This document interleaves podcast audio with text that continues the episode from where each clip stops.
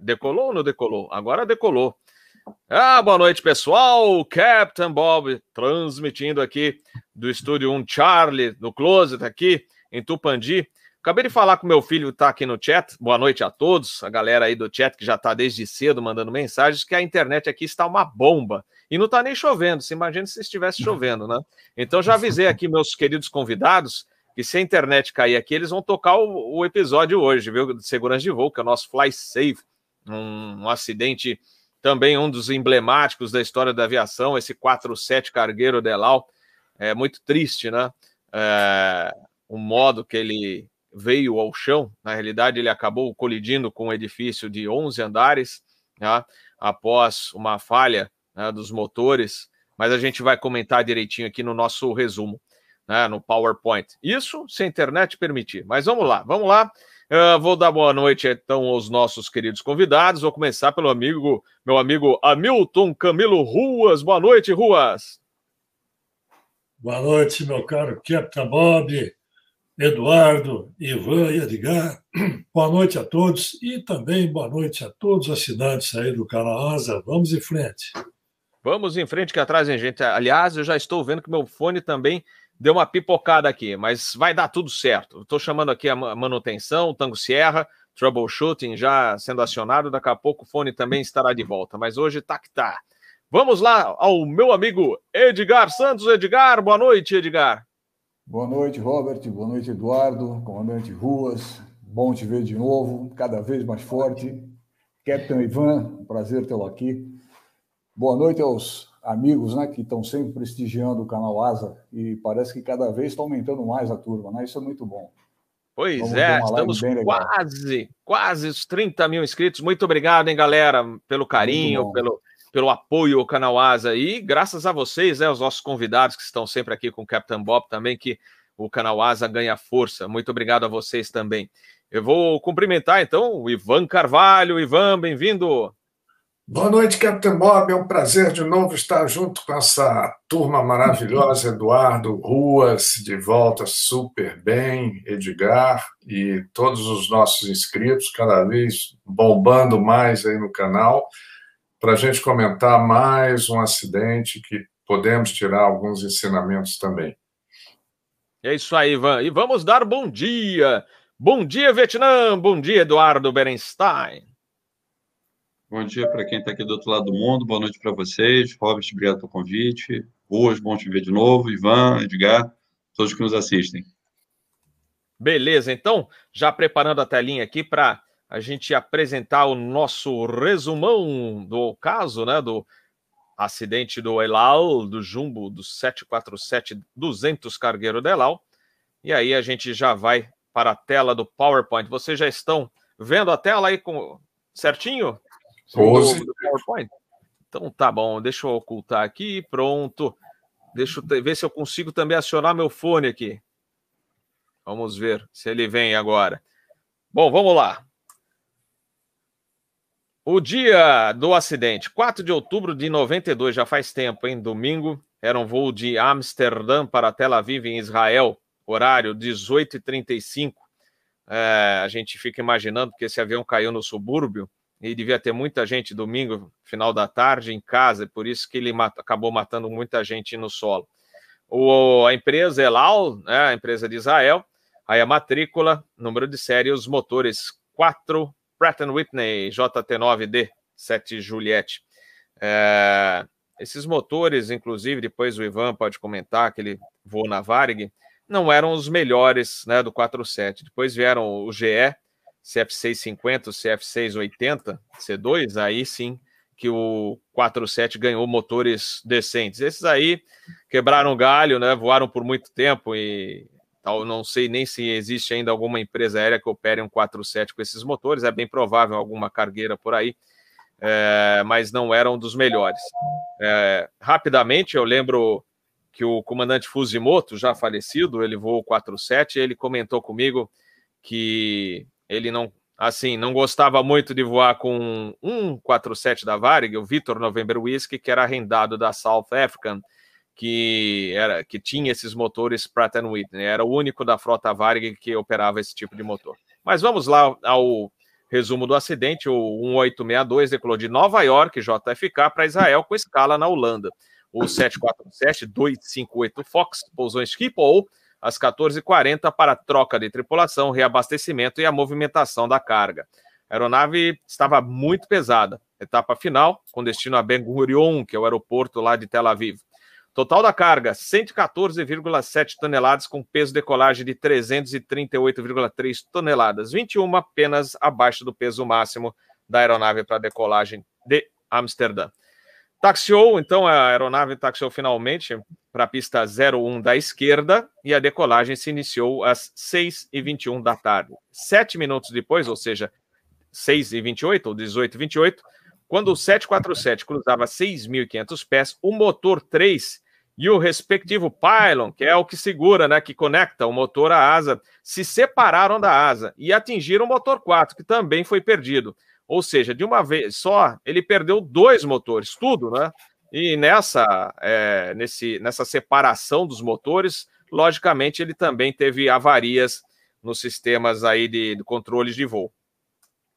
Aí ele declarou emergência para o controle de tráfego aéreo e o ATC, né, o controle de Amsterdã, ofereceu a pista 06, mas estava muito difícil para controlar a aeronave e o ELA 1862 pediu a pista 27, que seria mais fácil para ele chegar. No entanto, devido à altitude, ele já estava descendo, né, 5 mil pés, uma aproximação direta seria um pouco difícil para ele estar estabilizado na final. Né? Aí o controlador vetorou, ou seja, orientou né, o Boeing, o voo da a voar na Proa 360, descendo para 2 mil pés, para interceptar depois a final da pista 27. Aí, durante a descida, a tripulação informou ao controle que eles perderam, realmente, os motores 3 e 4 estavam com problemas com os flaps. O vetor final é dado pelo controlador de voo Proa 270, ou seja, ele interceptar uma longa final para a pista 27. Porém, o próprio controlador, o Ático, percebeu que a aeronave não estava conseguindo curvar como esperado e orientou a Proa 290 para uma nova tentativa para chegar à aproximação. Novo vetor, agora a Proa 310, que o 47 realmente estava com difícil de controlar. Vocês imaginam com aquele peso todo, ele perdendo os dois motores, não é só perder potência, ele perdeu os motores, eles, eles tiveram avaria no, no na, na asa, né, nos controles de voo, e aí estava muito difícil voar. E aí o último vetor do, do, do controlador de voo foi a Pro 310 com descida para 1.500 pés. Quando o piloto em comando tentou reduzir a velocidade para trazer a aeronave para o pouso, aí ele perdeu o controle do 747 que mergulhou em direção ao solo, atingindo um edifício de 11 andares no subúrbio de Amsterdã. E aí tá o estrago, gente. Olha que triste. Né? Quatro pessoas a bordo, eram dois pilotos, engenheiro de voo, mais um passageiro, um extra que estava a bordo, e 39 pessoas no solo perderam a vida. Olha o rasgo que ele fez nesse edifício. Hein? Aqui tá, aí só para vocês verem, né, o desenho, o motor 3, que ele separou e bateu no 4, e aí foi toda essa avaria aqui, né, na, na parte, principalmente, né, de, da, da parte dianteira da asa, que ele teve é, problemas de controle de voo. Tá? É isso, é o resumo que eu tinha para apresentar para vocês. Então, acho que não tivemos pipoco da internet nesse meio tempo, né, pessoal? Então. Deu vamos... certo. Deu certo. Então, eu vou contigo já, Berenstein. Pode começar o seu debate por aí, que eu estou ajustando a tela aqui. É, boa noite mais uma vez. Chegaram agora. Bom dia pessoal que está aqui do outro lado do mundo. Mais uma vez, Robert, obrigado pelo convite. É, esse foi até um, um, um, acidente interessante, porque eu consegui o relatório do CAI, que é a, é a ANAC de Israel. É, eles também fizeram um relatório, e o interessante do relatório deles é que eles fazem um, uma, uma observação que, no final, acabou é, é, sendo acatado pelo FA e pelo NTSB também endossou, mas é, começar do início. Então, para quem nunca é, voou um avião com motores é, é, colocados embaixo da asa, a pior coisa, assim, isso é, eu vou dar a minha opinião, mas eu sei que a opinião de muitas pessoas é igual, é você perder um motor, você tem um separation. Por quê? Porque o avião fica muito difícil de voar.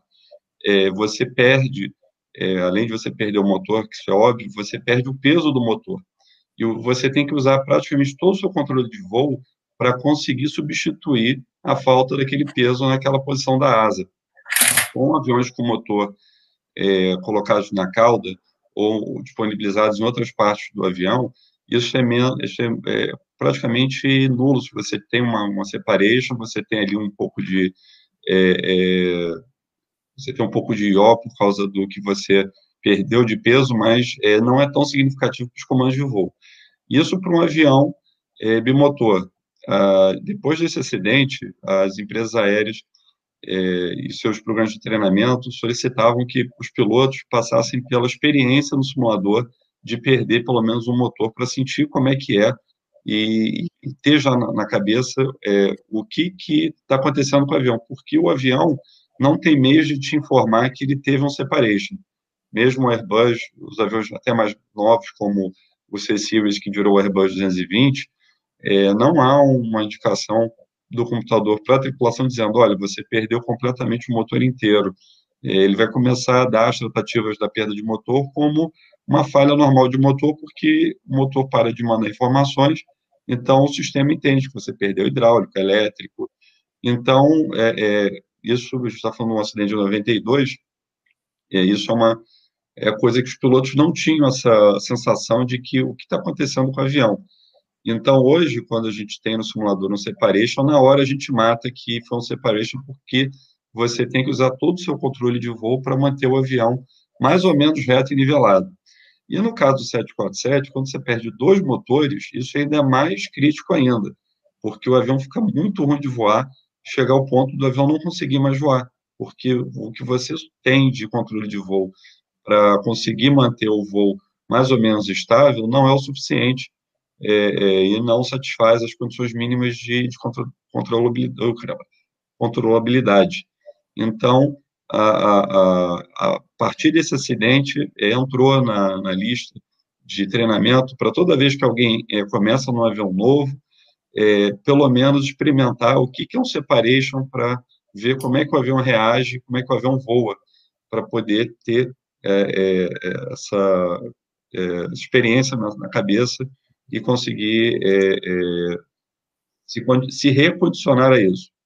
Então, essa tripulação, quando o avião chega em Schiphol, eles trocam, uma tripulação que voa dos Estados Unidos até Amsterdã desce, entra uma outra tripulação, é, os três tripulantes, incluindo o engenheiro de voo, foram pilotos da Força Aérea de Israel, então são pessoas que têm uma experiência grande em aviação a jato, muitas horas de voo acumuladas, e eles tentaram o máximo possível é, é, voar nessa condição que era muito ruim. É, o que acontece? Quando o motor 3 se solta do berço, é, ele vira para trás e ele, o motor está aqui, ele se solta é, para trás e faz isso, e bate no motor 4. E com isso detona o motor 4 também e arranca ele do berço e com isso o avião perde dois motores do mesmo lado, o que faz com que ele fique pior ainda de voar é, na condição que ele estava. Uma das coisas que o CAI identificou na, nessa em tudo isso que aconteceu foi que o centro de gravidade do motor ele era perfeito. É, se o motor se soltasse em voo, o, o, motor não ia fazer essa tendência ou essa tendência. Ele, a tendência dele era separar como se fosse uma bomba separando de um avião é, bombardeiro. Então, eles viram que se fosse um outro modelo de motor, é, ou o motor ia fazer isso ou isso. Então, quando ele se soltasse do berço e virasse, ele não iria bater no motor. Isso é uma coisa que o JT tinha, que era uma vantagem para o motor, para poder você é, ter o balanceamento da e do pylon, mas no final se mostrou um, um defeito que é, gerou a perda do outro motor, com que fez com que o avião ficasse totalmente impossível de ser voado. É, das é, diretrizes que foram dadas, quatro foram feitas pela pelo ETSB, duas pelo pelo FAA e mais e 14 feitas pela a, o análogo da FAA é, em Amsterdã. Algumas aceitas, outras não tão aceitas. É, uma delas era que houvesse uma instalação de um, um pino de, de é, é, cincilhamento da, da, da, do motor com o, o pylon, que se, se você conseguisse ver é, através de uma inspeção externa do piloto ou do mecânico, para ver em que condição o pino estava. Só que isso não foi aceito porque teria que ser totalmente redesenhado o avião. É, não só o avião, como teria que ser desenvolvida tecnologia para isso. Então, uma das diretrizes que foram aceitas foi é, redesenhar é, parte do pylon para evitar que esse motor pudesse fazer esse pivotamento é, é por causa do CG, porque esse, o CG não é ser conseguido, sem gravidade do motor, é, por causa da construção dele, não conseguir ser construído diferente, é, e outras é, que foram é, aceitas pela Boeing, que também fez algumas melhorias depois é, na parte de é, instalação do motor no pylon e também das suas manutenções preventivas. E é isso, Robert. F Controls. Beleza, valeu, Edu. Vamos passar para o Ruas.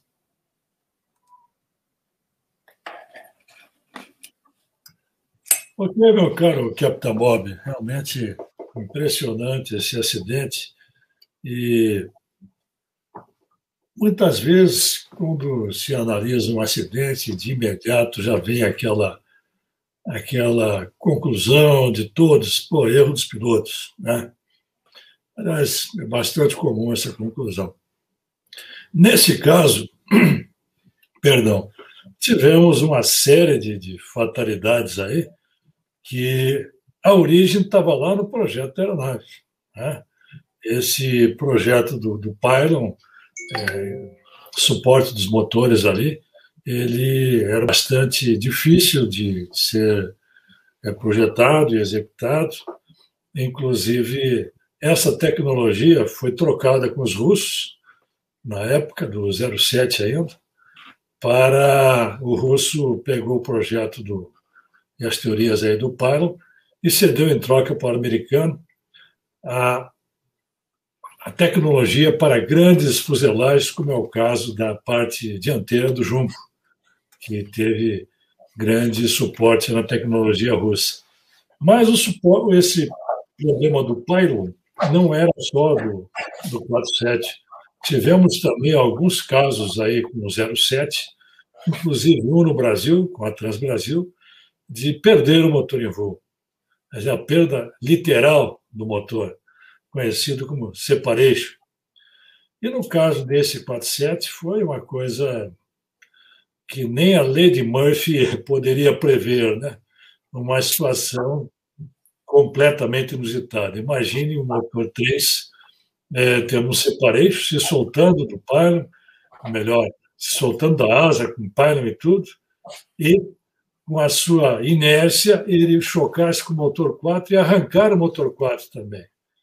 E como se não bastasse, danificou mais da metade do bordo de ataque da asa direita. Ou seja, o bordo de ataque da asa direita, metade dele ficou praticamente quadrada, completamente sem aerodinâmica. Imagine o que, que isso causa é, para o controle do aeronave. Não bastasse isso, ainda houve a perda de dois sistemas hidráulicos, né, no momento do separation, aquelas linhas jogaram pressão hidráulica toda fora, com 3 mil psi de pressão, e também danificou o sistema pneumático. Ou seja, a aeronave ficou completamente incontrolável. Ela voou durante algum tempo com velocidade por volta de 270 nós, e na redução para o pouso, então a, essa falta de total de aerodinâmica aí é, trouxe a aeronave pra, para, para o chão, não teve como controlar.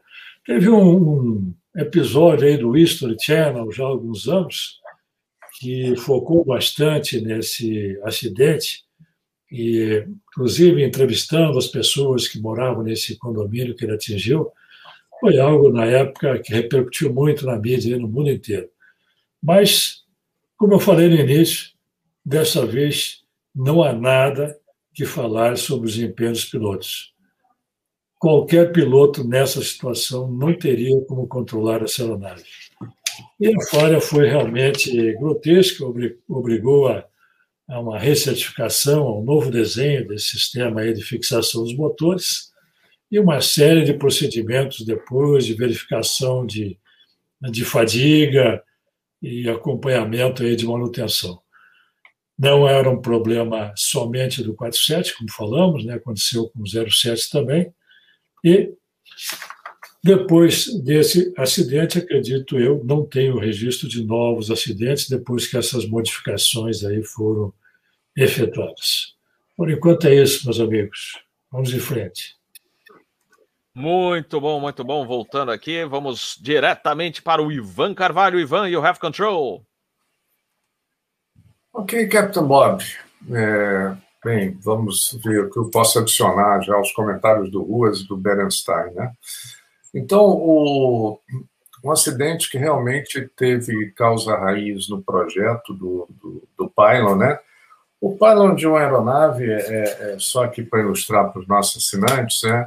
essa pequena estrutura que tem aqui, que segura os motores aqui em cima, ela nada mais é, eu faço aqui uma analogia com esse removedor de clipe aqui, nada mais é que ela, ela é, uma, é uma viga, e eu sei porque eu algum tempo de manutenção, trabalhei e eu, eu via o pylon do DC-10, ela é uma viga de aço, onde uh, ela tem aqui a fixação dos motores e ela prende a outra parte aqui na asa. Geralmente, esse do, do 747, do JT9, era preso por quatro é, pinos fusíveis distribuídos, um aqui, dois na lateral aqui, mais outro aqui. Né? Então, é, era um, era um projeto que não tinha sido feito um prova de conceito de segurança, porque ele vinha já, como o Ruas falou, de um projeto antigo do 07, onde foi feita uma prova de conceito pela Boeing, e o FAA aceitou isso como é, uma extensão do, do projeto do, do 707 para o 747, só que o JT9 era um motor dessa primeira geração de high bypass ou, ou uh, motores de grande é, é, é, fluxo de ar, né, com grande fã, e um motor que em torno, o JT9 devia pensar em torno de umas 6 toneladas com toda a pré-instalação dele. Né? Então, o, o, o, o que na realidade aconteceu e foi muito difícil chegar a essa conclusão, mas tem praticamente um, um, um, um laudo final, foi realmente a fratura é, é, de dois desses pinos que praticamente em cadeia fragilizaram os outros, então o motor saiu lateral e bateu no motor 4. Só para vocês terem ideia, ah, entre 1981 e 1992, já tinha havido 14 registros de fraturas, de rachaduras nesses pinos, tá? principalmente no midspan, que é entre os dois aqui que seguram lateralmente. Né? E isso daí uh, tinha uma série de boletins de serviço de acompanhamento, de inspeções, depois veio um desenho novo do pino, né? mas nada disso tinha dado por encerrado o problema do, do que havia com relação a, ao, ao aparecimento de pontos de corrosão e início de, de, de fratura. Né? Havia uma inspeção que era feita por ultrassom e um dos pinos recuperados é, mostrou que provavelmente o cheque feito nas 260 horas prévias do acidente, a fratura já estava presente. Porém, ela não foi detectada. Isso a Elau eh, contestou a, a, a, conclusão da Boeing, logicamente, né? mas ela tinha feito a, a inspeção. Né? Então, o que é que aconteceu? Separação de dois motores, alguma coisa que não, não é nem. É uma falha totalmente catastrófica, não prevista num projeto do avião, principalmente nas condições que foram, né? 6 mil pés, quer dizer, um avião ainda em subida, E o que é que aconteceu? Como o Capitão Bob mostrou, dois metros dos leading edge slats, leading edge flaps, que no 747 é, são os hipersustentadores do bode ataque da asa, eles foram totalmente danificados. Aquilo ficou totalmente uma lata de sardinha enrugada, porque os motores bateram ali, várias partes se soltaram por causa da força aerodinâmica, inclusive. Uh, linhas hidráulicas e linhas pneumáticas foram perdidas, além das linhas de combustível. Tá? Apesar dele estar com dois motores da asa esquerda é, intactos, e ele manteve os geradores desses dois motores, ele começou a experimentar uma assimetria aerodinâmica de forma muito intensa e, e foi provado em simulador quase incontrolável, tá? Porque uh, ele estava na velocidade 270 eh, nós indicada e os motores, aparentemente, se eles estivessem não em potência de decolagem, mas em máximo contínuo, ele não poderia cair de 270 nós, senão ele não teria controlabilidade e a diferença de aerodinâmica entre as asas, uma hipersustentada e a outra não, deu um movimento de roll dele muito grande. E principalmente no momento que ele estava tentando corrigir a proa para interceptar o localizador da final da pista 27, né? Então, uh, o que que o que que uh, a investigação trouxe? Que já tinham havido oito eventos relacionados com esse tipo de problema, sendo que cinco na frota 747. Alguns incidentes e outros acidentes. Né?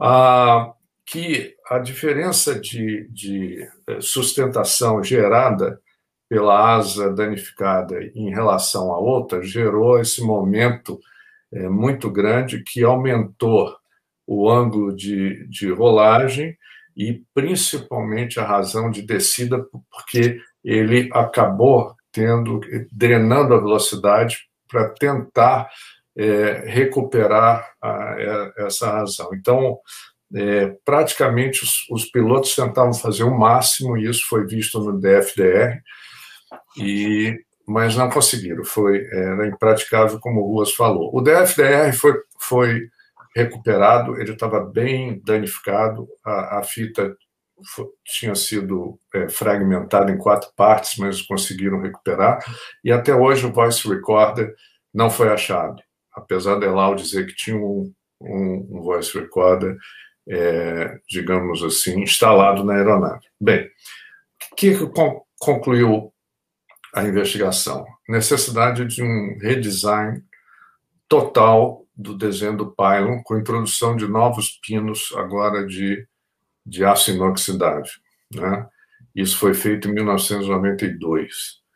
Ah, fizeram mais um link, quer dizer, um braço é, no, no, nesse, nesse, nessa estrutura entre os dois é, pinos fusíveis, né, da, da, da, como a gente chama, da longarina da, da, do próprio, da própria estrutura do pylon, é, e também fizeram, como o Berenstein falou, um, solicitaram um reforço de treinamento, principalmente para as tripulações, no caso de múltiplas falhas. Né?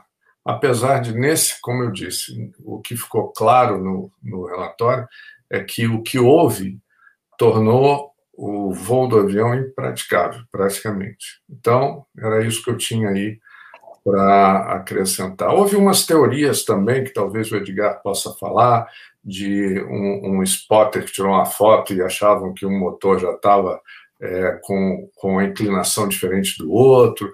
Teve uma probabilidade de bird strike, porque o que que fez esse motor, né? Houve algum tipo de vibração que fizesse fragmentar o, o pino fusível, né?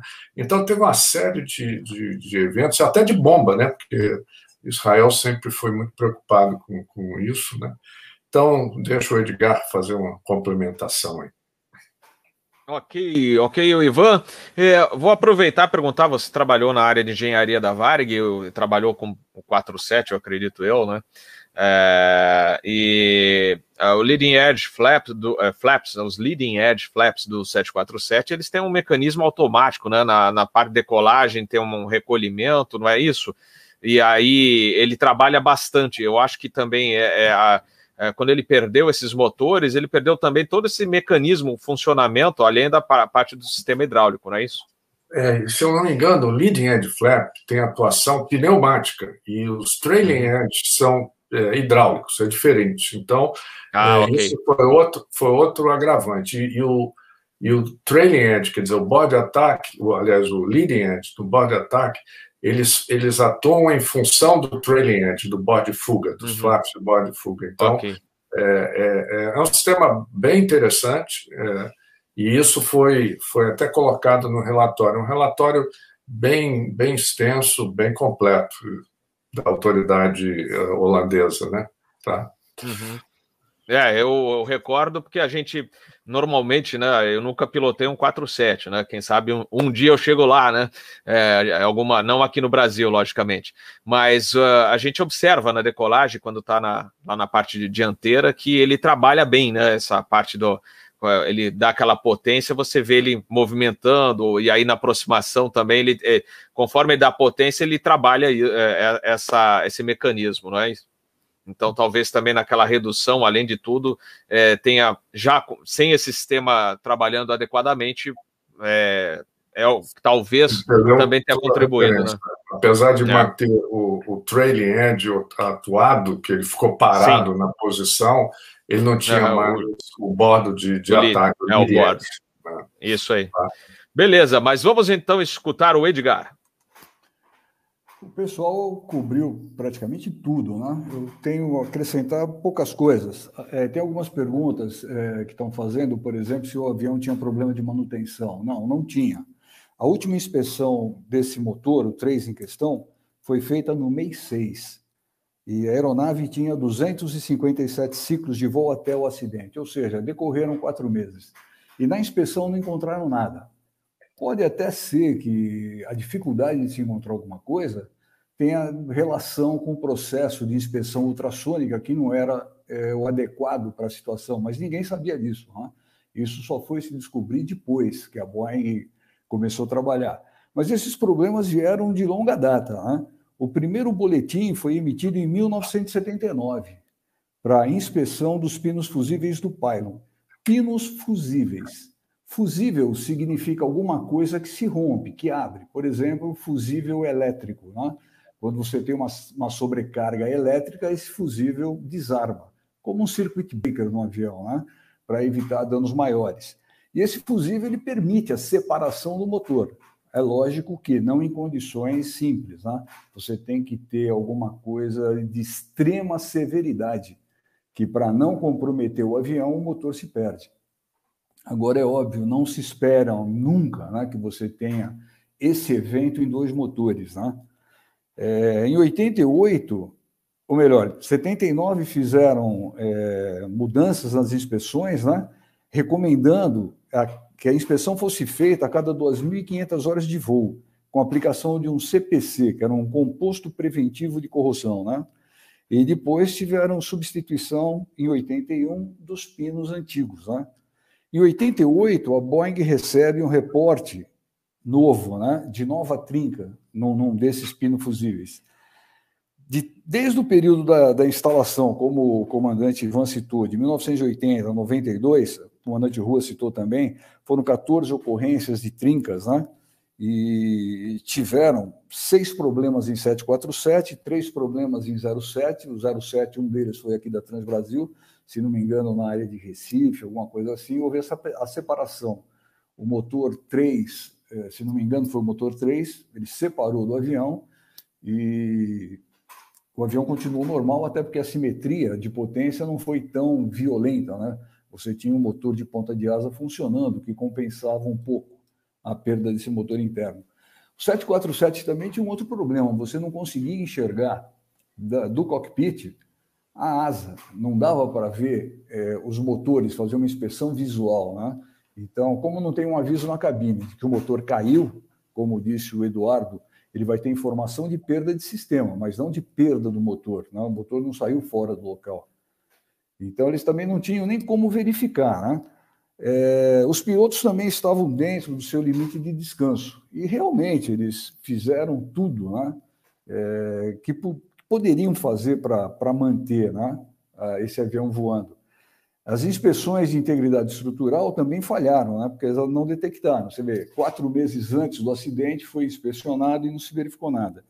Aí a Boeing criou novos pinos que realmente não foram é, certificados ou não foram projetados né, de forma adequada para o nível de segurança exigida. Né? Agora, o que comprometeu também é, esse acidente de forma muito pesada foram perdas de sistemas que nos 747 novos eles foram redesenhados. Então, era um avião, na época, com quatro sistemas hidráulicos, só que um sistema hidráulico por motor. Então, por exemplo, a perda de dois motores implicou na perda de dois sistemas hidráulicos.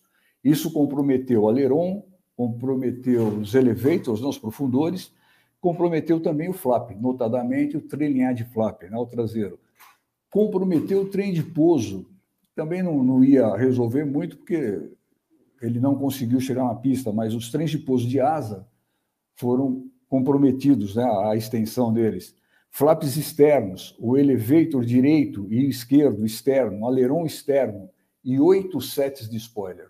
Então, os spoilers, os Hall spoilers, né, eles estão em cima da asa ali e ajudam uh, o aileron durante os movimentos de curva. Então, você tem uma distribuição de carga aerodinâmica em cima da asa. Se eles estivessem funcionando, de repente teria é, ajudado no controle, né? mas a probabilidade muito pequena. O que, que eles inseriram depois disso? Né? A melhoria dos sistemas e melhorar o treinamento das tripulações para voos com potências assimétricas. E, no caso, essa assimetria gerada não só por falha de motor, mas também por perda de motor.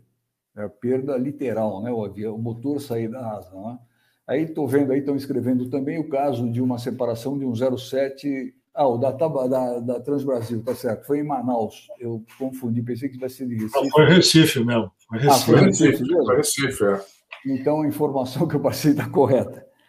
E por enquanto é isso, é o que eu tenho de, de, de complementar né? as informações já passadas muito bem pelo Eduardo, pelo comandante Ruas, pelo Ivan que Não, e muito bom, Edgar, a todos, todos vocês trazendo diversas informações, inclusive mencionando o 707 da Transbrasa, que perdeu o motor lá em Recife, ele foi trasladado com três motores para Brasília, se não falha a memória. Sim. Decolou de, de Recife é, para Brasília só com três, né, para fazer a manutenção lá no hangar em, em, Brasília. Tem esse detalhe aí também interessante. Uh, Berenstein, vou passar. Oi, fala, Ivan. Não, só para a gente fazer uma analogia, que nós já abordamos aqui o acidente do American Airlines do DC-10. Uhum. Mas só que naquele momento, lá naquele acidente, não foi um descolamento do pylon, foi um descolamento do motor do pylon inicialmente que uh, provocou tudo aquilo, né? Por causa de uma prática de manutenção da American Airlines de substituição do motor usando empilhadeira, né? Então, há uma grande diferença desses dois, né? Aí você teve realmente um, um problema onde, como disse o Edgar, é, uma falha originou-se no primeiro pino fusível. Esses pinos fusíveis tinham é, é, resistências diferentes desde o projeto inicial, justamente para aquilo que o Eduardo falou. Se houvesse algum problema, isso não afetasse a estrutura da asa, né, que o, o, o motor se, se despencasse de forma a não prejudicar ou não afetar nada na asa. Mas a coisa foi de uma forma diferente do que tinha sido imaginado. Né? Então, é, é, é a teoria que foi, digamos assim, o, a investigação chegou depois de muita análise metalográfica e, e discussões com a Boeing, inclusive. Tá? Perfeito, Ivan, valeu. Uh, Berenstein, mais informações para a gente? Sim, eu respondi algumas perguntas aqui. O, o, Wilson perguntou aqui a respeito de o que, que a, a Boeing aceitou de, de propostas de, de implementação, é, uma delas foi é, fazer voos de ensaio com, com separation dos motores. Eles pegaram, uh, fizeram com dois aviões reais, é, drones, né, pilotados remotamente, e um em escala, que eles põem o avião, uma foi em mergulho para poder é, é, testar uma, uma ideia deles de criar o, a, o evento separation, fazendo com que o motor é, caísse fazendo isso para trás para que ele não virasse para um lado e para o outro, para evitar de bater possivelmente num outro motor, se for o caso do 747, o quadrimotor, que ele não virasse para dentro para bater na fuselagem e que ele virasse totalmente para trás, porque vocês vão reparar que atrás, até os flaps, se for o caso do flap estar tá abaixado, ali na seção onde está o motor não, não passa o flap dos aviões maiores, por causa da, da potência do jato. Então, ele sairia assim, ele sairia, seria o clean separation que aí o motor vai embora, leva, leva ou não o pylon, preferência não levar o pylon, e isso eles testaram, é, conseguiram mostrar que o novo desenho dava suporte até mesmo para o motor da, da Pratt Whitney, é, e fez com que o avião ficasse seguro, que pelo menos se houvesse um separation, é, não, não acontecesse de criar tantos danos à aeronave para a aeronave se permanecer aeronavegável. Outra coisa também eu gosto de falar é que é a respeito de como o ATC lida com a, a, o problema deles. Até então, naquela época, é, o ATC ia começar, olha, pode vir para a pista tal, pode vir para a pista tal, e depois desse acidente é, criou-se dentro dos ATCs a seguinte frase, all runways are clear for, for approach. Todas as pistas estão é, disponíveis para aproximação, porque é, o controlador falando com o pilot monitor, com, com os pilotos do voo, oh, pode vir para a pista tal, não, agora pode vir para outra pista. E uma coisa que foi levantada é que se eles conseguissem manter a curva esquerda, porque era para onde os motores que ainda estavam, um e dois ainda estavam instalados, ele talvez conseguiria continuar fazendo uma curva e até chegar à pista que desse para chegar. Então, no, no, no simulador, é, quando recriaram o acidente, os pilotos falaram, olha, se a gente continuar uma curva de tantos graus, dando, dando totalmente potência nos motores restantes, talvez a gente conseguiria manter um arco e chegar é, na pista tal. Então, quando ficou essa coisa de qual, qual pista que eu vou, isso gera para o piloto, tipo assim, pô, vou ter que virar para a direita, e para a direita eu vou ter que é, é, é, usar controle de voo que eu não tenho. Então, ficou definido de que é, tirando pistas que estejam ocupadas por aeronaves é, que estão já pousadas ou a pista está fechada, o, o, controlador vai dizer todas as pistas estão disponíveis para aproximação. Vocês podem ver isso nesse último do United, do caso do, do, do Sully também, o cara falou, ó, todas as pistas de, de Laguardia estão abertas para você e de Tedeboro também. Então, é, é, isso, a maneira de como você é, é, faz o address to a situation né, dentro do ATC, agora é esse, ó, libera todas as pistas, porque eu não vou é, forçar a tripulação a fazer uma curva, talvez para um lado que eles não consigam fazer, e isso faz com que a tripulação perca tempo tentando fazer o impossível, tentando descobrir o que está acontecendo com o voo. Então, vocês vão ver que a melhor coisa que pode acontecer com você no simulador, ó, todas as pistas estão disponíveis para pouso, curva pela esquerda e direita, só toma cuidado com o que tiver de morro em volta e a gente guarda você aqui para o pouso. Óbvio. Beleza, beleza. Gente, olha, até separei um negócio aqui, um videozinho. Acabei de achar aqui no YouTube, só para o pessoal dar uma olhada na, nos leading edge flaps que a gente estava comentando. Deixa eu ver se eu consigo passar para quem não conhece, né? É interessante a gente mostrar. Deixa eu ver se dá para a gente colocar na tela. Ele estava justamente é um 47400, é, diferente né, do, do modelo do acidente, mas só para vocês verem. Vocês estão vendo a tela aí? Sim. Ah, então, só para vocês verem aqui.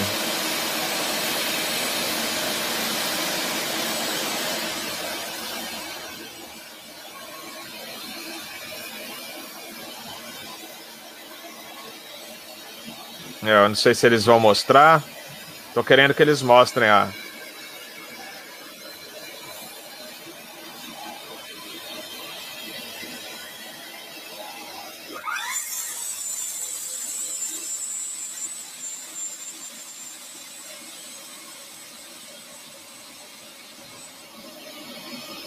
Aí, beleza, deu certinho. Era isso que eu queria mostrar para quem não não, conhe... não não lembrava, né? Como é que funciona, tal. Era essa imagem que eu queria mostrar. Tava preocupado que não estava aparecendo, falei, uai, não vai mostrar, tá, mas aí deu certo. Então tá, beleza. Vamos eu vou então para a nossa rodada final aí com a nossa galera, né, os nossos queridos convidados, o Berenstein já trazendo mais informações. Vou passar a iniciar aqui a nossa última rodada de discussão com o Edgar Santos. Edgar, Manda ver. Estamos sem som? Pane, tá alô? Tá, tá, mudo. Tá mudo. Agora voltou? Voltou, som, teste. Ótimo, som. ótimo. Uma das coisas que eles pesquisaram bastante foi a possibilidade de colisão com pássaros, né, bird strike, e também sabotagem. A Elau sempre foi muito preocupada com isso, não como o comandante Ivan frisou bem, mas Bug Strike parece que tiveram algumas fotos, algumas imagens, né? Mostrando o avião decolando no meio de pássaros. Mas com certeza, é, os pássaros, se fossem ingeridos pelo motor, poderiam causar o apagamento do motor, como foi lá o caso da, do Sully, né? E não arrancar o motor. Teria que ser uma coisa assim muito incrível, né? E é um acidente assim bastante complexo, até porque mostra que fatores de acidente podem nascer na mesa do engenheiro, lá no projeto inicial. E com todos os ensaios, né, só mesmo é, você tendo fatores de segurança muito elevados né, para chegar a um nível de projeto que não apresente nenhuma falha. E a indústria caminha nesse sentido. Né? Então, a probabilidade de, de falhas assim desconhecidas hoje são muito pequenas mas elas ainda podem ocorrer. Bob? Agora sim, voltando som, som para o Capitão Bob, vamos lá ao Ruas, Ruas. Considerações finais, os nossos agradecimentos, não só a você, a todos que sempre comparecem aqui no Fly Safe. E como o pessoal comentou aqui no chat, é sempre bom vê-lo com saúde, meu amigo.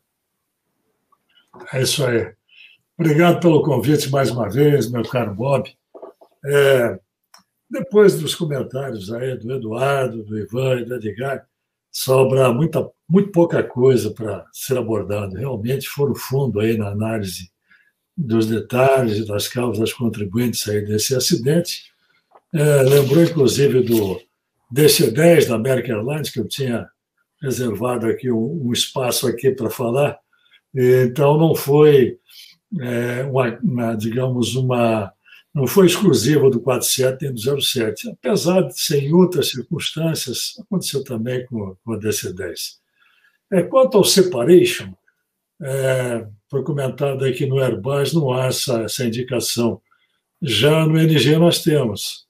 No caso do separation, aliás, acabei de fazer o recurrent de simulador, todos os instrumentos é, ficam é, brancos você tem indicação, é, não é nem zero, indicação é, blank para todos os parâmetros do motor. É a indicação que nós temos do separation, além do, do, do, do torque resultante da perda do motor. Então, nós somos treinados no NG para identificar o separation, o severe damage e o engine failure. São três panes distintos e o fogo no motor também, evidentemente.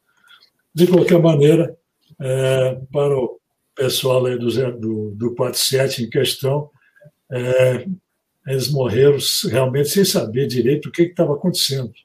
Eles apenas sabiam que a aeronave sofreu um dano muito severo, perderam dois motores, mas não tinham ideia que o bordo de ataque também estava completamente danificado, produzindo uma aerodinâmica semelhante a um caixote voador. É, então, não tinha o que fazer. Não tinha, podia pegar qualquer piloto, dar um treinamento específico em simulador e, mesmo assim, eu acho difícil que ele conseguisse manter essa, essa astronave aí voando. Senhoras e senhores, muito obrigado mais uma vez pelo convite. Um grande abraço a todos aí. Valeu, meu amigo, valeu. Vamos lá, Ivan. Oh, beleza. O Uas colocou um aspecto interessante. Eu acho que, lembrando o último programa, o Moto até colocou para todos nós, somos pilotos, para os nossos assinantes aí, dois grandes problemas, é, digamos assim, são mais críticos, né? Um é fogo, fumaça a bordo, e outro é pane de comando de voo. E no caso desse acidente, é, ainda mais no, no, numa altura, numa altitude que eles estavam muito baixa, né, ainda, é, eles tiveram realmente muito pouco a fazer, e como o Ruas falou, é, provavelmente não estavam entendendo bem é, por que essa diferença tão gritante na aerodinâmica do avião, né? É, bacana saber, Ruas, que o, o NG tem, tem uma forma de você identificar o, separation com, através dos instrumentos, isso é legal. E outra coisa também que eu gostaria de acrescentar, que naquela década, essas inspeções é, por ultrassom, realmente, isso é outro aspecto que às vezes a gente não leva em consideração. Ah, realmente o fabricante, depois que o avião começa a voar e começa a aparecer alguns problemas ali, às vezes até os métodos de inspeção são também é, desafiadores para os operadores poderem ter uma boa interpretação do que está acontecendo, né? E foi o que o Edgar colocou. É, na década de 80 ali, isso, o ultrassom não era um equipamento tão fácil de lidar, eu cheguei a, a, a ver ultrassom em peças de motor e realmente tinha que ter um, um cara muito especializado para identificar é, pequenas é, rachaduras ou falhas, né? Então, isso também eu acho que para os nossos assinantes é interessante, porque no dia a dia da manutenção, seja da célula do avião ou do próprio motor, tem vários tipos de inspeção, correntes parasitas, é, partículas magnéticas, líquidos penetrantes, e com essa nova tecnologia agora, é, esses, esses métodos são mais, cada vez mais elaborados, né? E não são tão fáceis para alguns operadores de lidarem com esse tipo de inspeção e terem a acuracidade necessária. Então, também é um, um aspecto interessante para levar em consideração. Agradeço ao Capitão Bob e aos companheiros usuais aí, que é muito bom vê-los às terças-feiras e vamos em frente. É isso aí, ou de acordo com a escala, né, Ivan? Ou de acordo ou com a nossa escala, que é, é maluca também, mas show de bola. Muito obrigado a todos vocês. Berenstein, mais alguma consideração? E você iniciando o dia, que a gente vai Sim. já tirar um. Vai dormir, mas você vai estar. Estou aqui iniciando. no futuro, estou aqui no dia 23. é, é, me perguntaram aqui se o, o, a tripulação conseguiria voltar esse teste do simulador. É, não porque, para poder conseguir testar tudo, eles botaram que a pane ia acontecer um pouco mais alto, então eles vão ter mais energia, estava com melhores condições de trocar altitude por, por energia e voar. É, também depende isso porque você também vai decolar de outros lugares no mundo.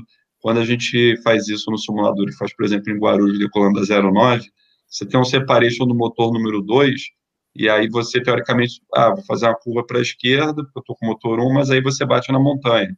Então, o, o, você tem volta também te possibilita ou não fazer determinadas manobras mas nos testes do simulador que eles fizeram, eles tiveram que fazer mais alto, porque infelizmente essa pane aconteceu baixo e o avião não estava com muita altitude para poder trocar altitude por velocidade.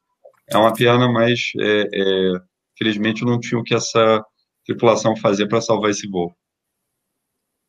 É, isso aí. Infelizmente, realmente a, a, é um acidente emblemático e o pior, né? Uh, a gente tira conclusões né, de, de uh, com relação a projetos, né, manutenção, etc. A gente sempre tira um ensinamento, mas com relação à pilotagem era muito difícil, não tinha o que fazer. Né? Baixa altitude, avião pes extremamente pesado, não, estava pesado, estava extremamente pesado. Né? Perder dois motores, perder controle de voo, não, não é fácil, não. Não, não, não ia ser é, muito fácil para chegar na pista com segurança. E realmente não, não teve, não deu mesmo para essa tripulação, infelizmente. Bom, pessoal, vamos encerrar aqui o nosso Fly Safe dessa semana, agradecendo não só aos nossos queridos convidados, também a galera aí do chat, mandando bem aí nas mensagens. Uh, amanhã, Capitão Bob seguindo para São Paulo, amanhã à noite. Aí sobre aviso, aí voo sexta, sábado e domingo, chegando em Brasília. Brasília, Capitão Bob vai transmitir de lá o Asa News, né, às 9 horas da noite. Então anota aí, hein, Asa News. Eu vi que o André falando, não sei que eu gosto mais, se é o Fly Safe ou o Asa News. Então, André, não esquece, Asa News no domingo à noite, 9 horas da noite, para você não ver aquele programa chato da televisão aberta. Beleza? Ivan, Edgar, Ruas e Berenstein, muito obrigado. Tenham todos um bom descanso para você, Berenstein, um ótimo dia. E galera, galera do chat, muito obrigado, obrigado aí pelo carinho. Para quem não pôde assistir agora, né, ao vivo e irá assistir é, depois, também os nossos agradecimentos aqui. A gente vai crescendo aos poucos e graças ao apoio de vocês, o canal Asa vai progredindo aí, subindo aí na número de inscritos, chegando quase, olha, gente, quase ainda está indicando 29,700, mas minha indicação aqui pelo meu controle já tem temos 29,800, quase nos 30 mil. Muito obrigado por esse carinho todo que vocês têm aqui com o canal Asa e com o Capitão Bob e os convidados, todos os nossos amigos aqui que adoram bater papo com vocês toda semana. Valeu, meus amigos. Olha, obrigado. Não esqueçam, hein? Domingo, às 9 horas da noite. Aliás, é, só antes de fechar, o Fernando Crescente acabou de mandar um WhatsApp aqui. Lembra da campanha do João Emanuel? Pra, é, eram 12 milhões de reais para comprar o remédio do João Emanuel, que tinha todo aquele problema. Hum. É, ele conseguiu, parece foi hoje, mexer as pernas. É, ele está já tendo reação das pernas, então ele está todo contente aqui. O Crescente acabou de mandar um WhatsApp comemorando que o João Emanuel está mexendo já as pernas, está começando a comandar a ação das pernas dele. Muito boa notícia aí para a gente bom. encerrar o dia, né, pessoal? Valeu, então. Olha, era essa a última mensagem para vocês. Brigadão. E a gente se vê então no domingo. Quem ainda não for inscrito no canal, se inscreva. Aproveite para se inscrever, acione o sininho lá para receber as nossas notificações, tá bom? Boa noite.